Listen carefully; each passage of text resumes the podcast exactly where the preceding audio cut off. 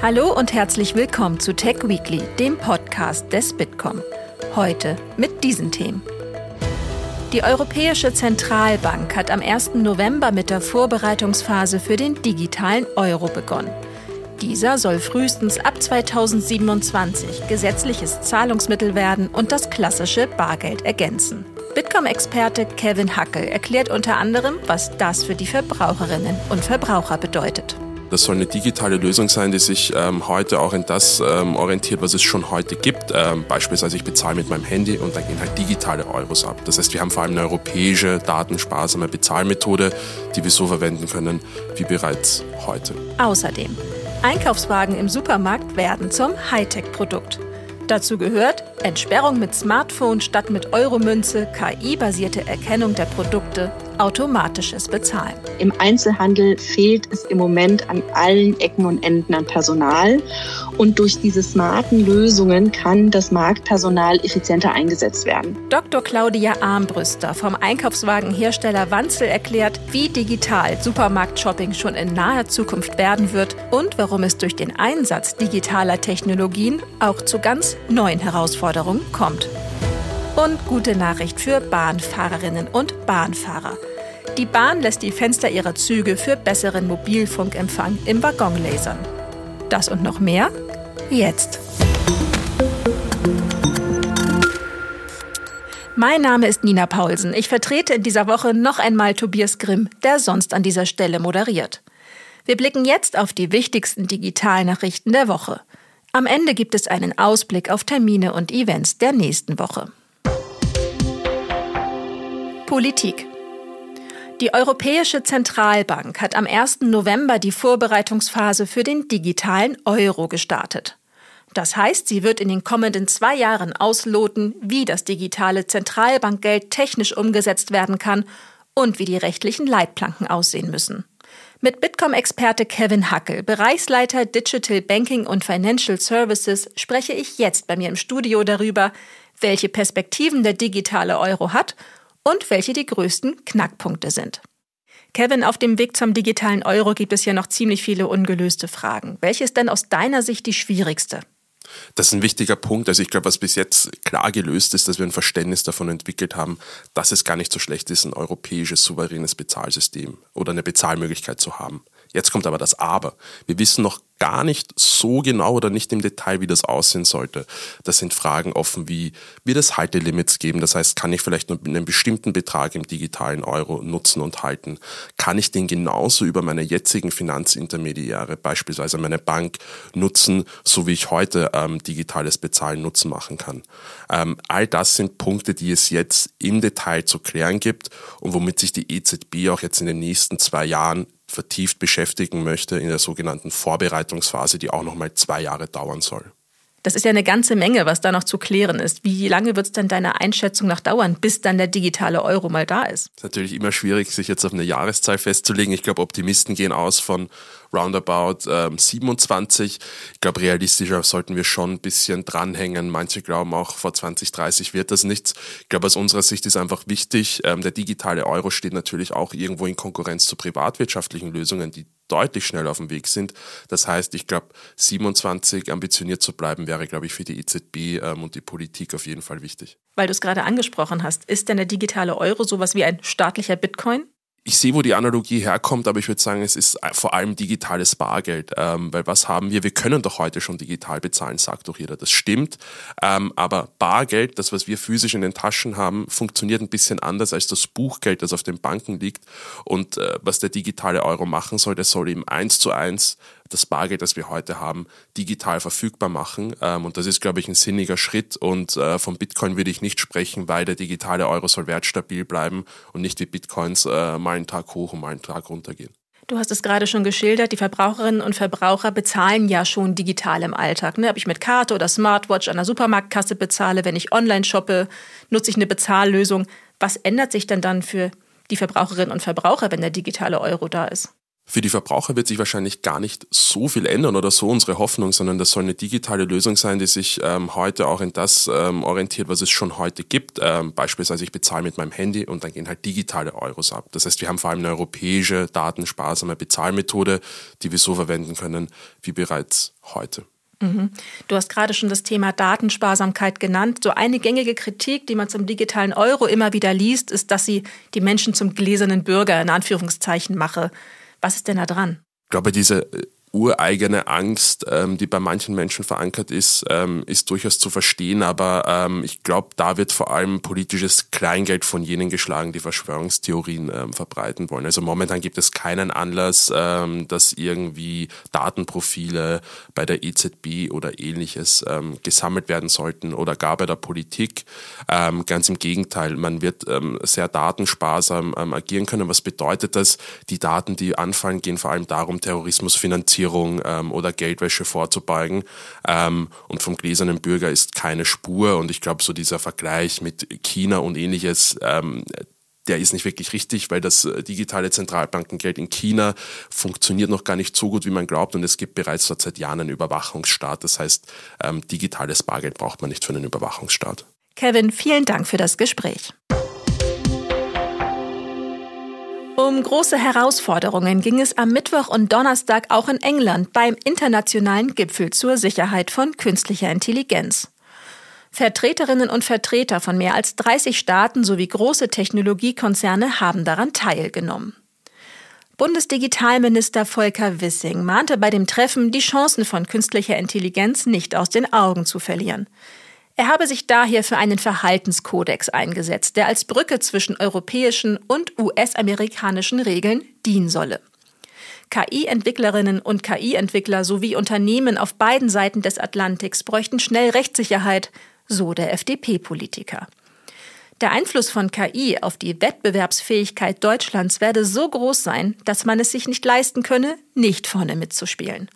Auch Wirtschaftsminister Robert Habeck sieht in den Fortschritten bei der Entwicklung von KI in erster Linie Chancen.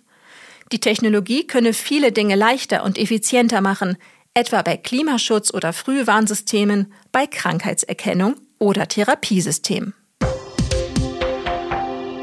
Technologie Wer vor dem Supermarkt keine passende Münze im Portemonnaie findet, kann den Einkaufswagen künftig auch mit dem Smartphone entsperren. Erste Filialen testen bereits das neue System, bei dem die Kundinnen und Kunden mit einer App des Marktes die Wagen bargeldlos losketten können. Damit hört die technologische Entwicklung von Einkaufswagen aber noch lange nicht auf. Mit Dr. Claudia Armbrüster, Vice President Innovation bei der Wanzel Group in Bayern, dem Weltmarktführer für Einkaufswagen, spreche ich jetzt darüber, wie smart und vernetzt Einkaufswagen in Zukunft noch werden könnten. Claudia, die Situation kennt wohl jeder. Man steht vor dem Supermarkt bei den Einkaufswagen und findet eben nicht die passende Münze. War genau das auch für euch ausschlaggebend, um eine Entsperrung per Smartphone zu entwickeln? Ja, genau. Das war der Hintergrund des Hybridschlosses. Wir wollen der nächsten Generation und der Digitalisierung hierbei äh, einfach einen Push geben. Äh, das Bargeld an sich ist auf dem Rückzug, vor allem auch international. Und der Einkaufswagen, der entriegelt werden muss, ist natürlich mit Münze äh, eingeschränkt auf das äh, Bargeld. Von daher die digitale Variante, die dann auch dem Händler die Möglichkeit bietet, mit dem Kunden zu kommunizieren, da die Entsperrung über eine Händler-App funktioniert. Es werden ja auch schon Einkaufswagen getestet in Deutschland, die noch viel mehr können als nur eine Entsperrung per Smartphone. Zum Beispiel Wagen, die die Ware direkt scannen, wenn ich sie hineinlege. Wie funktioniert denn sowas? Das funktioniert im Grunde genommen ganz, ganz einfach. Äh, man scannt am Wagen die Produkte, legt sie in den Einkaufswagen und kann dann aus dem Supermarkt hinausgehen, muss natürlich noch an der Kasse oder sogar am Einkaufswagen bezahlen. Zukünftig wird es noch viel, viel einfacher funktionieren, da wir dann äh, Systeme mit Computer Vision und künstlicher Intelligenz haben. Das heißt, der Einkäufer muss überhaupt nicht mehr selber scannen, sondern der Wagen scannt von alleine. Künstliche Intelligenz klingt da natürlich spannend. Was gibt's denn da jetzt schon am Markt? Genau, es gibt die ersten Tests, weil künstliche Intelligenz ist in aller Munde und ist quasi verfügbar. Aber man muss sich vorstellen, die ähm, Systeme müssen trainiert werden, die Systeme müssen so stabil sein, dass tatsächlich bei jeder Lichtbedingung, bei jeder Beleuchtung, äh, egal was ich in den Wagen lege, ganz genau erkannt wird, ist es ein Produkt, ist es eine Handtasche, ist es vielleicht nur ein Stoffbeutel. Und das dauert noch äh, in der Entwicklung. Ich nehme an, ganz intelligente Systeme wird es ab in zwei bis drei Jahren geben. Bis dahin ist das manuelle Einscannen der Ware noch die Methode der Wahl. Du hast ja gerade schon mal erwähnt, welche Vorteile solche smarten Einkaufswagen für die Kundinnen und Kunden haben und dass es aber auch gleichzeitig Vorteile für die Märkte gibt. Kannst du noch mal erklären, was kann denn der Supermarkt mit so einem smarten Einkaufswagen anstellen? Ja, das ist eine gute Frage und auch die relevante Frage natürlich für unsere Kunden. Im Einzelhandel fehlt es im Moment an allen Ecken und Enden an Personal. Und durch diese smarten Lösungen kann das Marktpersonal effizienter eingesetzt werden. Äh, wir sehen Self-Checkout-Kassen auf der Fläche. Da kann der Kunde sich selbst abkassieren. Hier haben wir aber die Herausforderung, wenn ich jetzt einen ganzen Wocheneinkauf in meinem Einkaufswagen habe und den an einer Selbst-Checkout-Kasse scannen muss, stehe ich da halt fünf Minuten, zehn Minuten, da hat kein Kunde Lust drauf. Und von daher sind diese smarten Einkaufswagen einfach eine Methode, einen vollen Einkaufswagen ganz einfach zu scannen, zu bezahlen und dann aus dem Supermarkt rauszuschieben.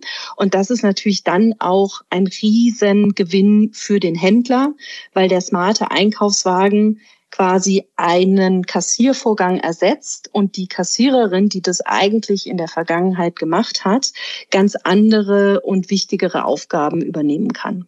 Das erschließt sich auf jeden Fall. Jetzt stelle ich mir aber vor, wenn so ein Einkauf künftig auch wirklich in der Fläche und in der breiten Masse komplett ohne die Beteiligung eines Kassierers oder einer Kassiererin stattfindet, man alles selbst macht, steigt dann nicht auch die Gefahr, dass, naja, Produkte gestohlen werden?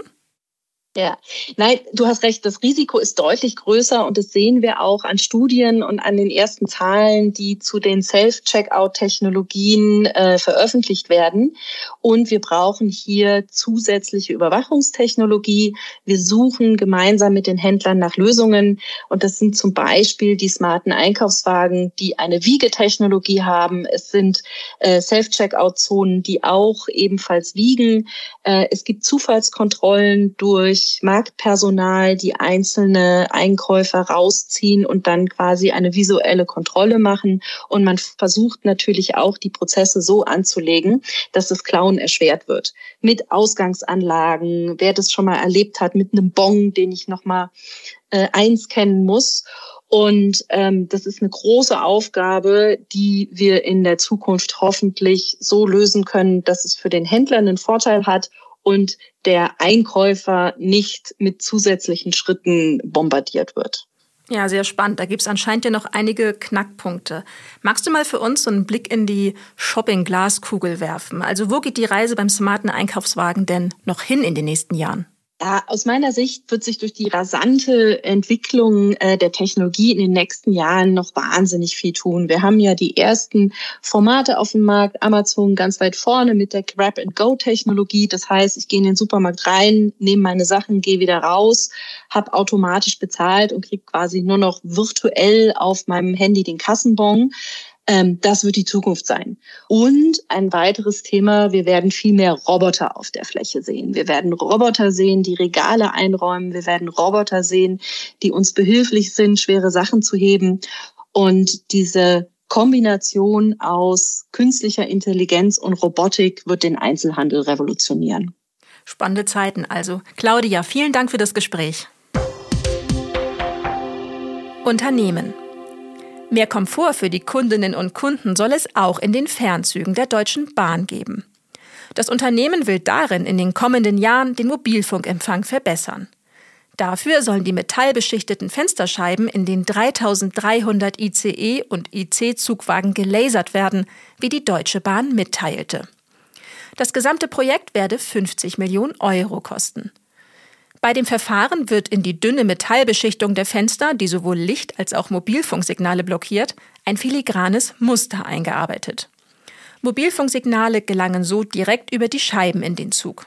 Bisher waren dafür Repeater in den Zügen nötig, die allerdings nicht den 5G-Standard unterstützt haben.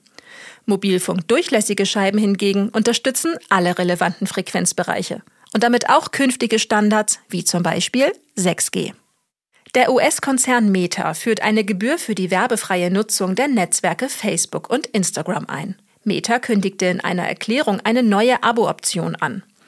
Ab November müssen Nutzerinnen und Nutzer demnach mindestens 9,99 Euro pro Monat zahlen, wenn sie keine Werbung mehr sehen wollen. Wer personalisierte Anzeigen akzeptiert, kann die Netzwerke weiterhin gratis nutzen. Mit diesem Schritt begegnet Meta unter anderem neuen Vorgaben durch den Digital Services Act und Digital Markets Act der EU, die das Werbegeschäft einschränken. Und zum Schluss noch eine gute Nachricht. Beim katholischen ZDF-Fernsehgottesdienst in einer Kirche nahe Aachen wurden bei der Kollekte erstmals statt Geld ausrangierte Smartphones und Handys eingesammelt. Damit sollte ein Zeichen gegen den Export von Elektroschrott nach Afrika gesetzt werden, hieß es. Die gesammelten Althandys werden in Deutschland recycelt und die Rohstoffe wiederverwertet. Der Erlös geht an Hilfsprojekte in aller Welt.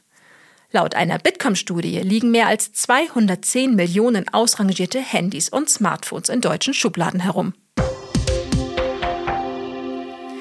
Der Terminkalender. Und damit schauen wir auf die nächste Woche. Der Ausblick auf Kalenderwoche 45. Von Dienstag bis Donnerstag findet in Berlin die Smart Country Convention des Bitkom statt. Die Kongressmesse ist ein Impulsgeber für die Zukunft der digitalen Verwaltung und für gleichwertige digitale Lebensverhältnisse in Stadt und Land. Eröffnet wird die Smart Country Convention am Dienstag von Bundesinnenministerin Nancy Faeser. Offizielles Partnerland des Events ist die Ukraine. Das Land ist ein Vorreiter der Digitalisierung, insbesondere in der öffentlichen Verwaltung. Die Tickets für die Smart Country Convention sind kostenfrei.